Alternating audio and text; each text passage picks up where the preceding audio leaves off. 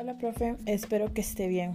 Para esta última bitácora le voy a hablar sobre el conocimiento del mercado, que es del capítulo 9, y sobre el marketing estratégico para nuevos productos, que es del capítulo 10.